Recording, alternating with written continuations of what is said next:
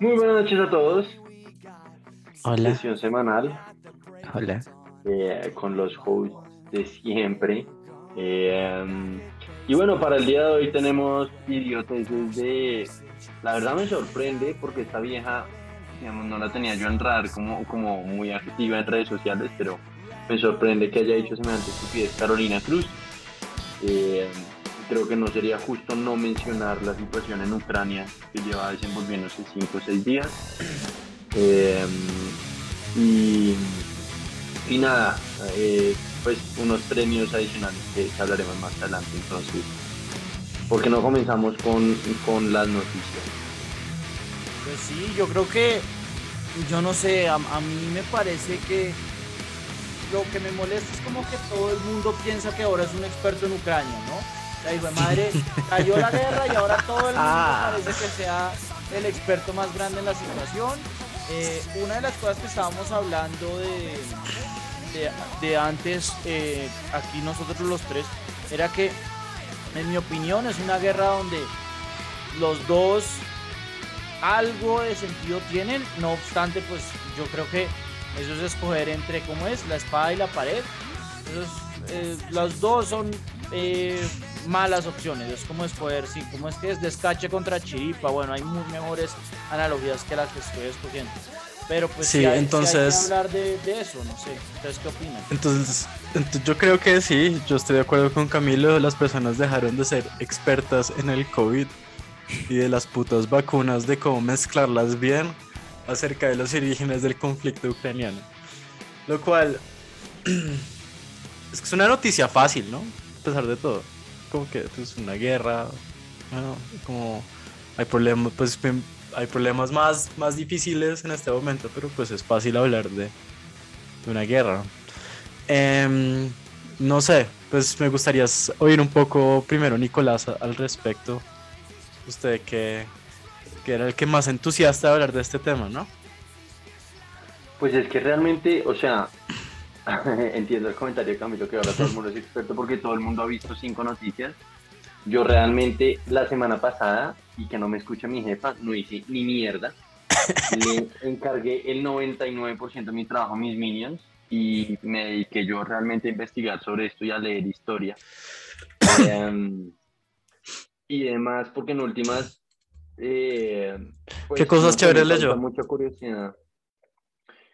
¿Qué cosas chéveres leí? Leí un paper de un profesor de Chicago, no me acuerdo en este momento el nombre, pero el tipo, o sea, más o menos comienza el paper diciendo, yo soy muy poco popular en Estados Unidos porque mi opinión obviamente es súper controversial acá, pero el tipo diciendo que, o sea, y es un paper de hace como 8 o 10 años, ¿no?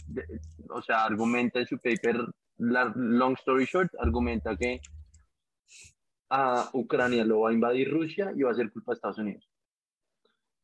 Sí, pues que, que no es nada del otro mundo considerando pues la revolución del color que ocurrió en 2014. Es decir, Sí. eh, eh, y pues el hecho es de que, que eso lo hablamos con Emiliano la vez pasada o no sé cuándo fue, eh, pues que Ucrania está, lleva bombardeando la región de Donbass, que tengo entendido que se separó de, de Ucrania precisamente después de esa revolución del color, lleva, llevan en conflictos ocho, a- ocho años y un poco como que el ataque de No se invasivo de- separaron, ¿no? O sea, sigue siendo soberanía ucraniana. ahí es donde está Pero es que, es que también, es que ahí es donde está, yo también, ahí es, ahí es donde está como el quid del asunto, porque Ucrania es un país muy raro si usted se lo pone a ver como históricamente, ¿sí? Eh, es- fue parte de la Unión Soviética y de hecho fue parte de Rusia hasta, pues, hasta que se tuvo que dividir administrativamente de Rusia, ¿no?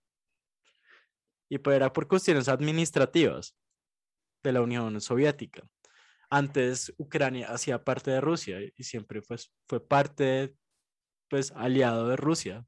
Nunca fue aliado del, del- del- de- del este, de Polonia y de los, y de los Bálticos, siempre fue parte de Rusia.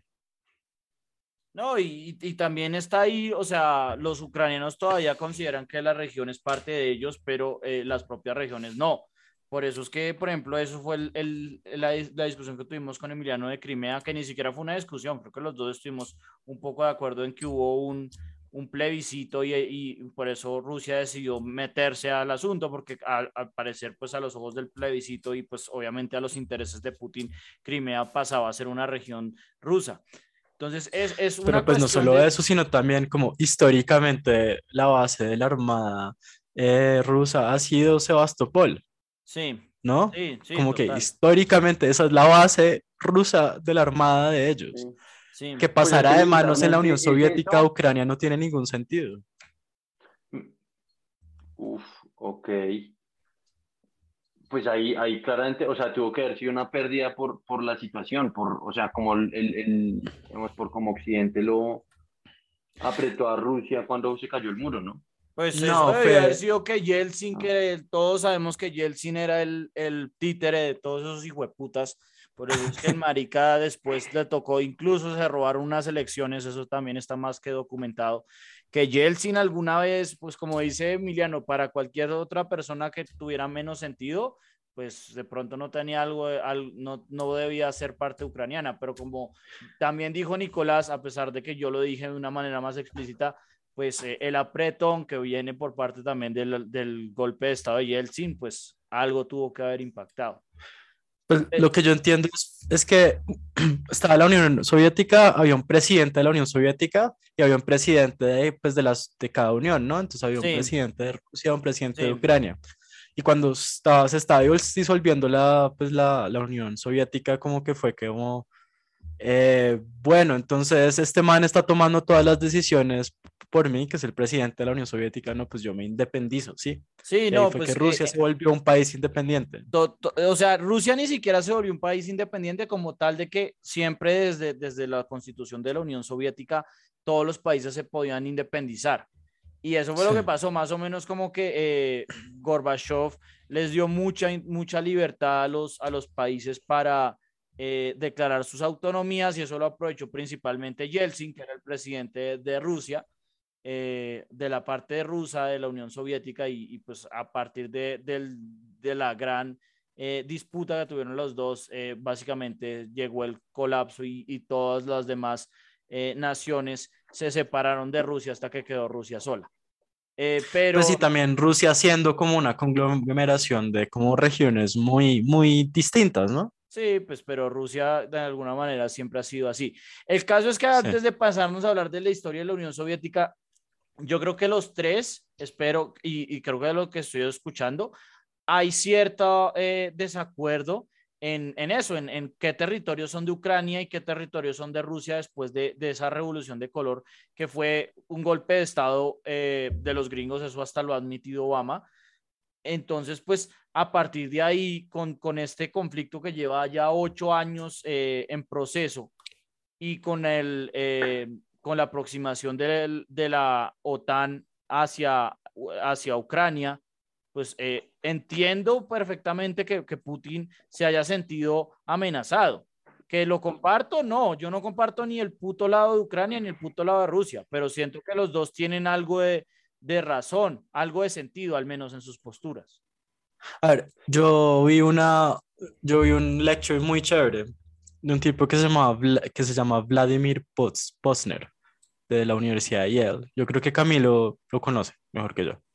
No, no, no, no, lo conozco, no lo conozco, pero Vladimir Posner es una persona como bastante influyente en, en RT en Rusia. Tiene un programa que pues es bastante famoso de opinión y donde entrevista como muchas personas. Em, entonces, ha vivido en Rusia casi toda su vida, pero también, pero se crió en Estados Unidos hasta los 19 años, pero y nació en Francia. Entonces es una persona como muy ecléctica, pero como también muy interesante. pues eh, en, en, esta charla, se la recomiendo que la vean. Se llama Vladimir Posner, How the United States Creating Vladimir, Created Vladimir Putin. Entonces narra como toda esta historia de la, de la Unión Soviética y eh, cuando de la disolución de, de, la, de la Unión, pero también como habla como desde un punto de vista como político de las barreras que no se cruzan, como que, que son riesgos existenciales para los países. Entonces hace una analogía que a mí me parece muy buena, en donde habla de la guerra de los misiles en Cuba, ¿no? En donde los rusos como que empezaron a, a, exportar efectivamente y a instalar en, en, Cuba mis, pues, misiles nucleares. Y lo que hizo en ese momento, Kennedy dijo, miren, ustedes no pueden hacer esto. Si ustedes hacen, esto, les voy a hundir los, los botes y vamos a hacer una tercera guerra mundial. Porque eso es una guerra existencial para nosotros, que ustedes pongan misiles nucleares en Cuba. Y como que en esas cosas no hay, un, no hay, no hay eh, como un poco de lógica, ¿sí? Si, si, un, si una ciudad, si, si, si, un, si un país como considera que es un, que es un riesgo existencial que le invadan un territorio, pues que, que, se vuelvan aliados en contra y ponerles como bases, bases nucleares y bases militares, pues cruza una frontera que es como pues muy peligrosa, ¿no? Y eso es un poco lo que está pasando con Ucrania, ¿no? un, aliado siempre ruso que, pues, que en la frontera, en una frontera rusa y ustedes si los se ponen a ver como que no hay fronteras rusas que son parte, pues que son verdaderamente aliados con el, con, el, con, la, con la Unión Europea y con la OTAN. Solamente Ucrania, entonces, esto fue una conferencia que fue dictada el septiembre de 27 del 2018 y narra exactamente lo que está pasando en este momento. Entonces, me pareció muy interesante y los invito a que se las vean, a que se la vean. Totalmente, yo estoy de acuerdo con usted. O sea, el, el, el hecho de tener una constante presión militar en frente a sus fronteras por más que no lo están atacando, por más que no hay guerra, es, un, es una guerra existencial, estoy completamente de acuerdo.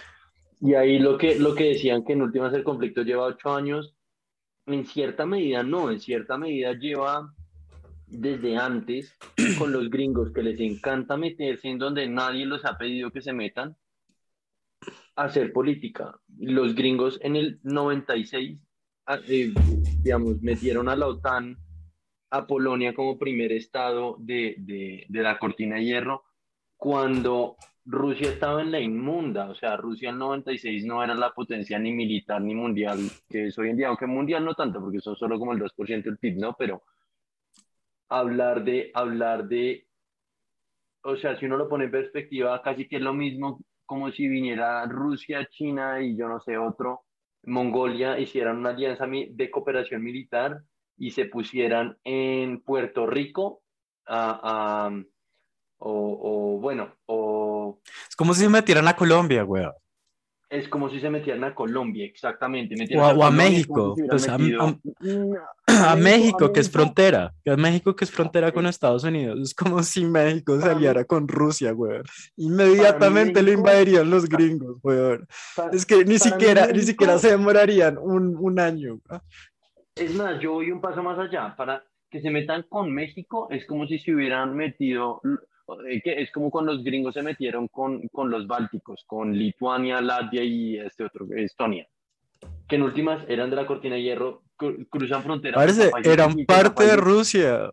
Claro, pero es eran parte de Rusia. Siempre lo han sido. La población moscovita viene, eh, comparte eh, raíces genéticas con los ucranianos. El pueblo moscovita nació en Ucrania y caminó al norte cuando estaban los, los mongoles invadiendo Ucrania. Entonces, para estos manes, la cercanía es, es aún mayor, o sea, es, es como si los rusos pusieran tropas en la frontera con Canadá. ¿Sabe? Con México hay una diferencia de idioma, hay una diferencia física, hay un, es que con Canadá es el mismo idioma, eh, eh, cruzan fronteras casi que sin mostrar pasaporte. Pero bueno, y como que también lo que quería mencionar del, del lecture, que es muy bueno, se lo deberían ver, es que como que y y él quería ser parte de la, de la, de la OTAN. Como que esto simplemente es como lo que siempre hacen las, las, los poderes que ganan, ¿no? Es culparle a un lado todos los desmanes que pasaron en una guerra, pues en este caso en la Guerra Fría, y Rusia fue el que cargó toda la pena moral y la pena económica de haber eh, sido parte del bando perdedor, de alguna manera. No, o sea, entiendo y estoy más o menos de acuerdo, solamente decir que eh, todas las naciones eh, soviéticas, incluso Alemania del, del Este, sufrieron un golpe económico similar pero se entiende el punto, o sea, no, no solamente es para decir que Polonia, por ejemplo, ahorita que Nicolás está diciendo, Polonia también perdió el 40% del PIB cuando, cuando se pasaron a ser capitalistas. pero a lo que voy es que en vez de como que es incorporar a Rusia y decir, listo, queremos, queremos pues todos ser parte de una Unión Europea, los excluyeron, ¿sí? Sí, sí los, excluyeron, los, los, hicieron eh, pues em, como bases nucleares alrededor de, de, estos países y pues en una, en, en, un, en una actitud como muy, muy agresiva que, que no, pues que, que nunca tuvo que ser así, ¿no? exacto, contra un país que estaba seriamente afectado económicamente. Y sí, pero pues eso es, eso es imperialismo 101, como dicen los gringos. Sí. la primera cosa es, cogen y vuelven mierda al país que, que les pagó los platos. Mm. Sí, no, sí, no, o sea, sí, de acuerdo, es imperialismo puro y duro gringo, pero, pero también hay un tema de estrategia de relaciones exteriores que los gringos están como perdiendo el horizonte, si me pregunta a mí. Es evidente que se van a agarrar con los chinos. Y acá me estoy poniendo al lado gringo solo porque lo tenemos más cerca, pero, ¿sabe? Tratándose de poner los zapatos de ellos. No, porque yo odio a los, yo odio los chinos, güey. Si usted tiene una sinofobia horrorosa. Pero eh, pues hablando, hablando un poco de eso, yo, yo quisiera decir algo y es eh, por, eh, por lo que ustedes todos están hablando, es precisamente la razón por la cual en Rusia Putin es el político más popular. Iba a decir, aman a Putin, pero eso no es verdad. Putin lo quiere como un 47% de la gente, pero hmm. los demás políticos los quieren menos, porque el, el, verdadera, el verdadero, la verdadera fobia que existe en Rusia no es, eh, es, son, es precisamente la época de los 90. Y Putin se ve como una persona que los hizo pasar esa época, que es como la época más vergonzosa de, de Rusia. Entonces, eh, ahí es donde se ve un poco. Y, ya pasando al tema de China, que, es, eh, que ustedes dos seguramente también les interesa hablar, esa es, es claramente la otra parte de, del conflicto. Y es el hecho de que Rusia, China, eh, Irán y demás países están tratando de generar una alternativa al, al, al, pues a lo que es el monopolio que ahorita tiene el dólar con principalmente la principal amenaza es el, ¿cómo se llama? El Belt and Road Initiative, que, está haciendo China en, en África, sobre todo. Por eso es que, por ejemplo, ahorita, eh, ¿cómo es que se llama? No puedo creer, AFRICOM, eh, que es el comando central de los Estados Unidos en, en África, pues se está encargando de tumbar gobiernos de izquierda a derecha. Yo como que cada dos semanas veo que cae, que cae uno. Ya habíamos hablado, ¿de cuál hablamos acá? Ah, Burkina Faso fue el último, Sudán, eh, mejor dicho, viven Somalia también está que cae, ¿no? Otra vez. Creo que, creo que ese era uno. Bueno, hay, hay muchos de estos y eso es como la, el, problema y ese es lo que usted está diciendo, Nicolás. Los gringos están perdiendo la hegemonía que tenían y ya la gente está viendo como eh, China sobre todo, pero pues ahí también están Rusia y los demás países que no eh, son tan proimperialistas como, qué sé yo, por usted nombraba Canadá, que son los perros falderos de, de los gringos, Japón otro perro faldero. Estos no son tan falderos, entonces ahí ya hay como más eh, oportunidades de, de, salir de esa hegemonía. Entonces, claramente, eh, por eso es que mucha gente dice que ahorita China va a invadir Taiwán, porque es parte de ese escalamiento también de, pues de un lado, de que China, eso es un conflicto muy grande que tienen desde que, pues China, em, el gobierno chino o mejor dicho, la revolución de Mao hizo que el gobierno de Chiang Kai-shek y el Kuomintang se tuvieron que ir a China refugiados y esos tipos se quedaron ahí eh, pues por mucho tiempo, a pesar de que en el 48, antes de que eh, Mao llegara al poder o la revolución llegara al poder, eh, Taiwán había firmado un acuerdo para ser parte de China. Entonces son, son conflictos. Esto, este es de un conflicto, como usted decía, de 20 o 8 años más recientemente, ese otro es un conflicto que ya lleva 70 años eh, y que ha tenido implicaciones muy fuertes, como por ejemplo el hecho de que eh, pues el, el, Partido Comunista Chino no tuvo eh, voz, voz, ni voto en, en, en, la ONU, sino hasta creo que el, ah, no me acuerdo, me pueden corregir, pero creo que fue el 73, cuando por fin les, les pasaron la les pasaron el voto al gobierno de Beijing y dejaron de reconocer el de Taiwán. Y, y parte de eso también tuvo que ver la, la guerra eh, en Corea, que todos sabemos que la ONU fue la que básicamente respondió al ataque de Kim Jong, Kim Il-sung, perdón, eh, y que los, eh, los soviéticos estaban boicoteando la ONU precisamente para que les entregaran el asiento a China. pues a, la China de Mao.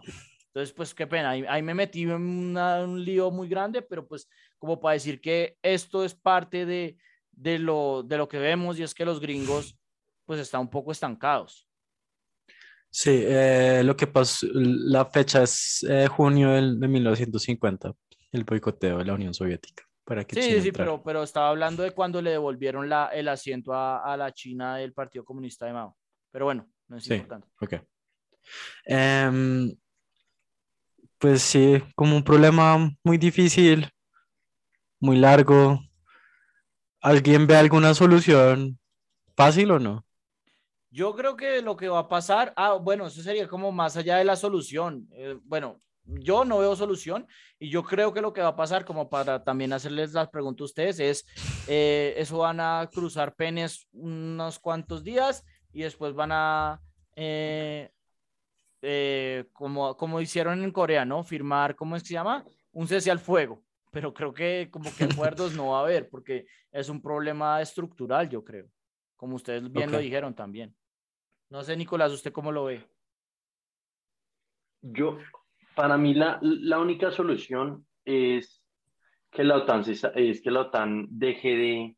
hecho, precisamente lo que están haciendo para mí es, es, es una embarrada a nivel como de balance de poderes. Para mí, entiendo que odiamos a los rusos y todo lo que usted quiera, pero... pero yo odio más a los gringos.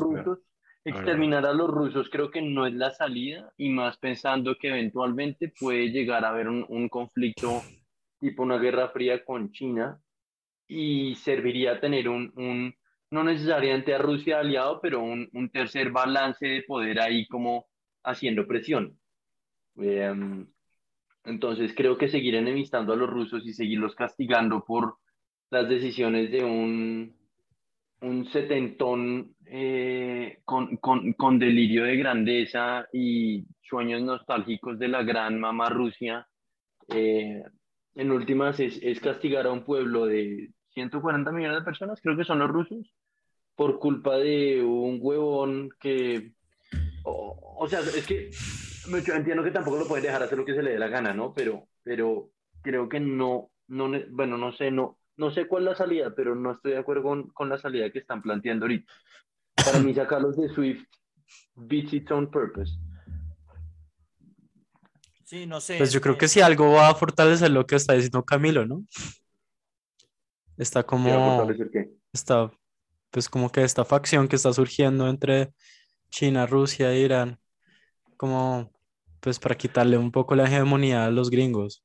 Es como un sistema pues, transaccional externo. Fíjense que hace un mes fue la primera vez en la historia que China se, se, se comunica, no, pues se hace, se hace o dice, dice algo referente a la OTAN y puede decir, oigan, no me gusta que sigan creciendo la OTAN y que sigan aceptando miembros. Yo no entiendo por qué no cierran ese puto pacto y ya.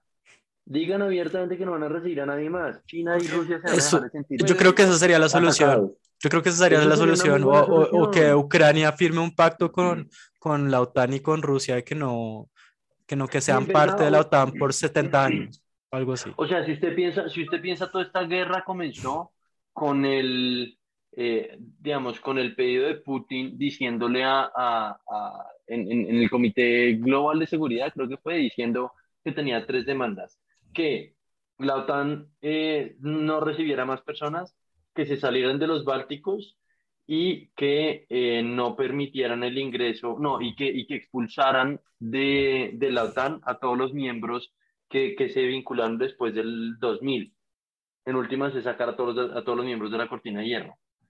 Claro. Pero si usted, o sea, si lo pensamos desde una estrategia netamente de negociación, Putin debió haber llegado diciendo eso, esperando que le dijeran, no, no, no, a ver, no le damos los tres, pero le damos uno. Pero no le dijeron ni mierda, vaya a la mierda. No le dieron ni mierda, no le dieron ni mierda, exacto, pero... por putos pedantes de, de mierda la OTAN. Pudieron haber muy fácilmente dicho, ¿sabe qué? Tiene razón, ya, puta, llevamos 40 años creciendo esta alianza y ya en verdad asustamos a todo el mundo, está bien, digamos en un comunicado público que no vamos a aceptar nadie más, ya. Pero pues no, o sea, creo que ustedes, ustedes son, están siendo muy sensatos y nos están poniendo en la, en los, en la piel de los, neo, de los neocons, que esos manes se masturban con la idea de tener guerra.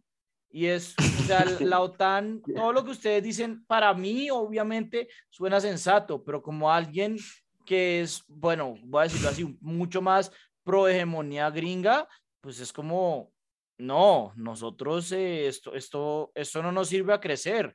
Eh, o sea, de acuerdo, o sea, no me puedo encontrar más de acuerdo en lo que ustedes están diciendo, pero de, los ojos de un gringo, de un neocon, eh, es ah, pura capitulación. Es absurdo. Sí, no, sí, estoy, estoy de acuerdo. Como que es algo que, que ellos no estarían para nada de acuerdo. Sí, sí, sí, total. Pero, ah, bueno, pero entonces ahí viene mi tesis de si los gringos tuvieran un poquito de visión estratégica, dirían, ¿sabe qué? No necesitamos más a Putin. Y más bien, tengamos una relación cordial, no tenemos que ser amigos, pero cordial, de forma que cuando China se suba y nos comience a armar guerra por alguna puta isla cerca a Vietnam o quién sabe dónde, pues podemos acercarnos a Putin y decirle, venga, seamos aliados. Contra es, que, es que en eso sí, ahí sí también me voy a poner la, en los un poquito de estrategia más allá. Yo me voy a poner los ojos también del Newcon. Yo pensaría, eh, y, y, eso es lo que yo también pienso, ese Putin es un hijo de puta traidor. en cualquier momento se vende al mejor postor. Entonces yo no confiaría en nada de ese hijo de perra. Estamos de acuerdo, pero, pero, o sea, lo que están haciendo es empujando a que Rusia se alíe con China, que ya está comenzando a pasar. Pero pues, pues ya están muy aliados, o sea, no, no están perdiendo mucho ahí. O sea, estratégicamente no pierden mucho ahí. Yo creo que es como el último push para ver si pueden frenar estas cosas, porque se los ve, yo creo que se lo ven venir de que, de que desafortunadamente los gringos es que pues no crecen nada y puramente es capital especulativo, eh, capitalismo financiero que no sirve de nada. Entonces, pues claramente a largo plazo Ahora, en tema, Rusia vienen para arriba. En tema un poquito menos, menos geopolítico, oigan, esta semana, esta, pues, a lo largo de estos días he estado viendo, vi un, un ¿cómo se llama? Un video a ver, está obviamente en ucraniano, ruso, entonces yo no entiendo y, yo, y, y, y, se basa en lo que dice la traducción, ¿no? Entonces, como les decía, estaba viendo este video de una señora, en, en, en pues una, una civil, hablando con soldados rusos cerca de Donbass, bueno, no sé, algún lado en Ucrania oriental. Y nuevamente hago, hago la pequeña cota por si acaso, el video estaba traducido con, con voiceover y pues porque obviamente yo no hablo ucraniano, entonces estoy asumiendo que la traducción está bien hecha, si no está bien hecha me disculpo, pero me impactó mucho una señora diciéndole a soldados rusos, venga, cojan semillas de girasol para que cuando se mueran en mi tierra nazcan girasoles. Me pareció la forma más pasivo-agresiva como de asustar o intimidar a un oponente que realmente no es oponente de ella. No sé, me pareció muy artístico la forma de mandar a los rusos a la mierda venga, sirvan de abono para mis plantitas. Pues no sé, weón, es una población que ha sido invadida mucho. Siempre, los alemanes cuando quieren invadir a Rusia pasan por ahí. hablando, de invasiones, estaba viendo, no me acuerdo dónde fue que vi que desde el año como 900 después de Cristo, los rusos no ha habido un siglo que no hayan invadido Ucrania. O sea, está jodido, Oigan, pero yo sí quiero nominar como un idiota, como honorario, que siempre está ahí, que es la puta Naciones Unidas y todas sus ramas inservibles, weón. Sobre todo como una vaina de estas, es que muestran su ineptitud, ¿no? Pues sí, pero es que, no sé, Sí, pero es como decir un poco que el agua moja, que el agua no sirve para un culo, sí. Eh, pero ah, se me, me, estaba viniendo la cabeza. Una de las cosas que sí quisiera agregar es, uff, hay unos recopilatorios que he visto de que como eh, que, uy, son horribles, de cómo los putas periodistas americanos y británicos dicen puras cosas racistas, porque dicen como, es que esta no es una guerra en Siria, estos tipos son civilizados, son blancos, literalmente son como 10 videos así, a mí me han dado de llorar, de decir, pero como lo que dicen todos, que dicen la parte callada en voz alta, como que putas, como putas dicen eso. O sea, a mí me ha dado mucha rabia porque es como, si estos tipos es que son civilizados porque son europeos. Yo es como mal paridos hijos de puta. Son blancos. Son también. blancos, Camilo, son blancos. Es muy importante. Y, se- y también hablan de los ojos azules, que son monos, que hijo, o sea, es que de verdad, uno dice estos hijos de putas, de verdad, ahí es que se les nota mucho el sesgo, o sea, invito a que la gente vea eso, qué asco de gente. Y, y obviamente lo dicen como si no fuera nada, o sea, como normal, como si de- eh, es que allá en el Medio Oriente son unos bárbaros, mientras que acá son civilizados.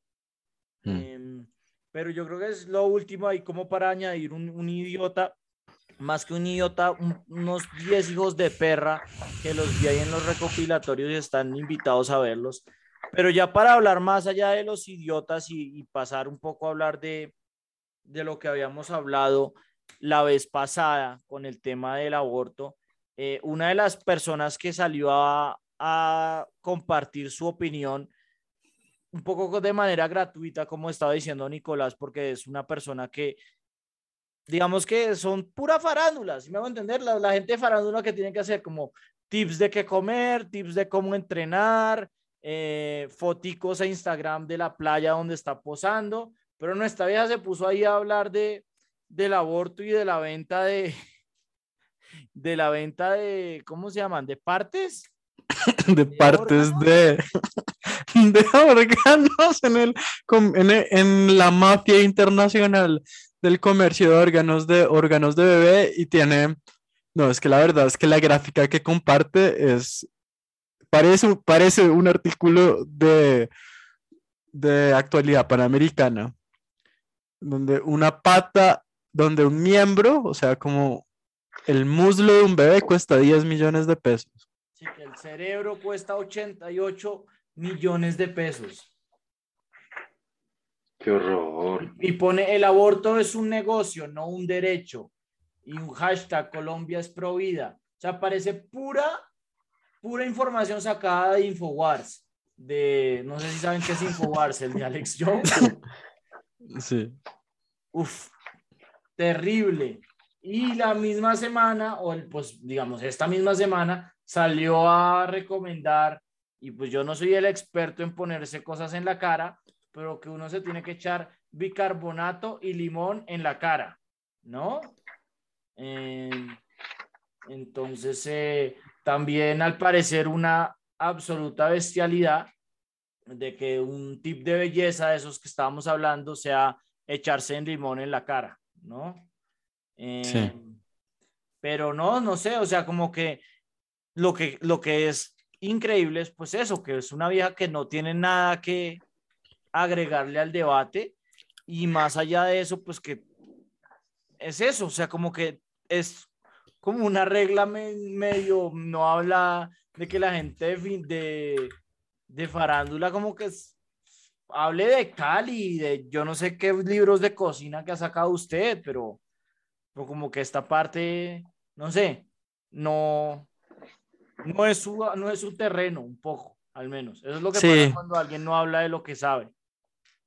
No, no, definitivamente no es su punto fuerte, pero tampoco creo pues que Duque, el punto fuerte de Duque es ser, es ser presidente, ¿no? Entonces, no sé si ustedes han visto las bestialidades que ha dicho luego de la legalización del aborto, incluyendo que no sabe cómo cinco personas pudieron haber em, decidido esto en Colombia, o sea, cinco personas eh, refiriéndose a la, cor- a, a la, a la Corte Suprema, pues a la Corte Constitucional de, de Justicia colombiana, eh, de cómo el aborto, que dice que no, que, que cómo se puede convertir en un mecanismo anticonceptivo, o sea, es un tipo que vive como en el siglo XIII y completamente estúpido, la verdad, no sé, como que a mí me da la verdad cada vez más rabia tenerlo como presidente.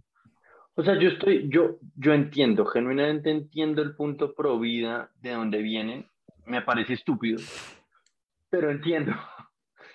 Um, me parece, como dijimos la semana pasada, igual que eh, ¿cuántas son? 24 semanas es un poquito demasiado.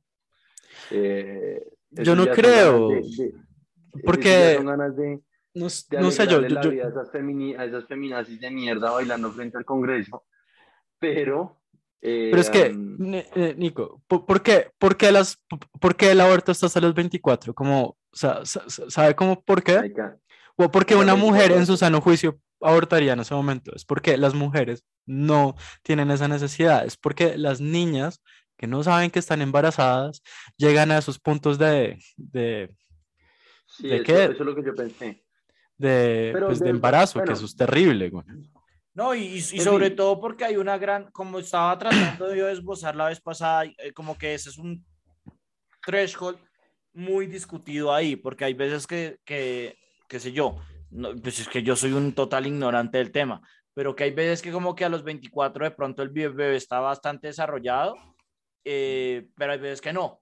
O sea, eso es la gran, digno del idiota de la semana lo que acabo de decir, el gran comentario, pero eh, como que está pensado más o menos que, al, que al, en, a- a- Sí, en esa fecha el, el, el cerebro empieza ya a estar desarrollado. Y ah, cuando el Pero- ce- el, cerebro ya está empezando a, ser, a estar desarrollado, ahí es cuando ya pues es un ser viviente que, que sufre, digamos, que, que tiene dolor, que empieza a, a sufrir. Digamos que cuando uno, voy a decir una bobada, aborta a los tres semanas, pues está abortando son un pocotón de, eh, ¿cómo se llaman esos? Bueno, de células de mierda. Mientras que como que ya a partir del, de, de la semana 26, que era algo donde yo tenía entendido, ya es como, ahí sí se puede hablar de, de un ser viviente, más, más, más Y- complejo. Y pues además, bueno, me van a, me van a matar por decir esto. Por favor, no me maten. Pero hoy, es que puta, suena mal en mi cabeza. Oí a Peñalosa decir que esto, esto lo dijo Peñalosa, no sé si es cierto, probablemente sí, la verdad. Es que en los países que es, que es legal hasta, pues hasta tan tarde abortar, solo como el 0.2% de la, de, la, de las mujeres lo hacen. Entonces es Claro, una población claro, o súper sea, chiquita, es que es muy pequeña, es una, es, es una, es una porcentaje, pues sí, mu- muy pequeño de las, de, la- de las personas que lo hacen, Total. y es en casos muy extremos. Total, total.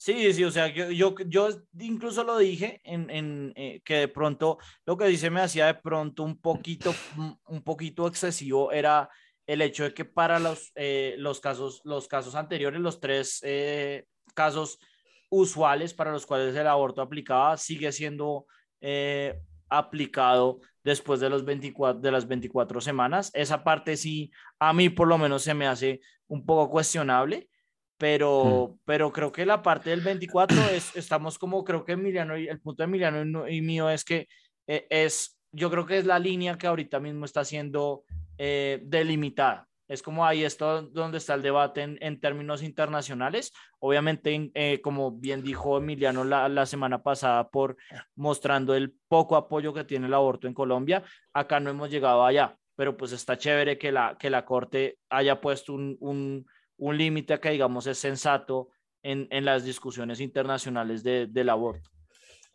Ahora, pues, em, hay una, hay una teoría, ¿no? La de Levitt y Domner, que habla de la, pues, de cómo es una teoría de por qué disminuyeron tanto las tasas de homicidio y de crimen en las grandes ciudades gringas en los, en los 90, ¿no? Y a principios de los, pues, a mediados de los 80, que fue, pues, un poco como gracias a, a, Roe versus Wade, ¿no? Entonces, pues no sé si sea una estrategia política como en 10 años, en 15 años, en 15 años, postularse a una alcaldía y prometer que va a bajar la tasa de homicidio en tanto por ciento. Y después de eso, pues te la totea. güey. Vale, pues no, No. sé, no, creo que eso era un punto que había hecho la vez pasada, yo tampoco había entendido, pero pues no sé, que para, para llegar a ese punto, no creo que sea la mejor estrategia al menos de, de- de la historia.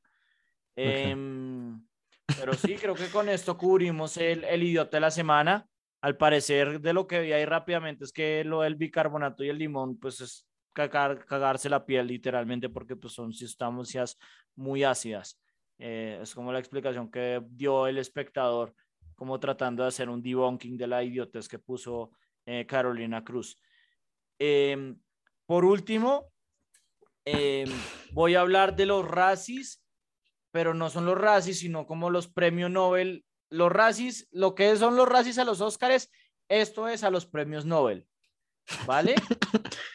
o sea, son... Lo que son los Razzies a los Oscars. Ajá creo que ustedes están viendo la pantalla, básicamente se llaman los Ig Nobel Prize Winners, que creo que es porque Ig Nobel son los, son los ignorantes o algo así, tiene algo que ver con, con la palabra de ignorancia. Y son unos premios que son como... Eh, y hay un quote de Nature, ¿no?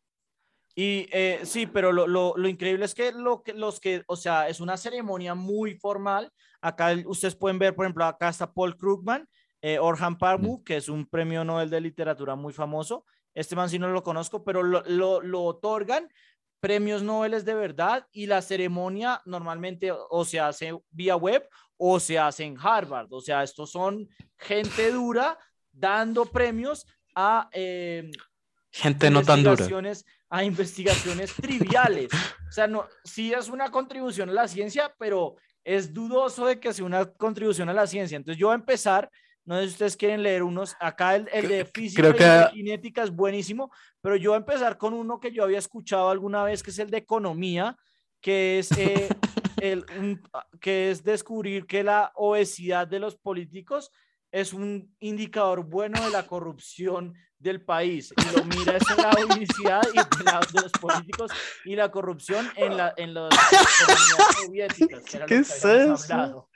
Está publicado en el Journal de Economic of Transition and Institutional Change. O sea, entonces, lo eh, publicó, güey. Estos llevan 31 años. Estoy hablando, voy a hablarles ahorita de los, de los ganadores de este año. Entonces, el, este, el, el que ganó el premio al transporte, es para determinar eh, si era más eh, seguro transportar un rinoceronte de cara, de, de, ¿cómo se llama? Boca abajo o boca arriba. Em, es el ganador del premio al, transporte.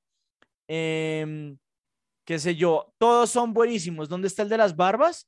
Acá, el premio a la paz, eh, que son a, unos gringos, es para probar la hipótesis de que los humanos evolucionaron las barbas para protegerse de los puños a la cara.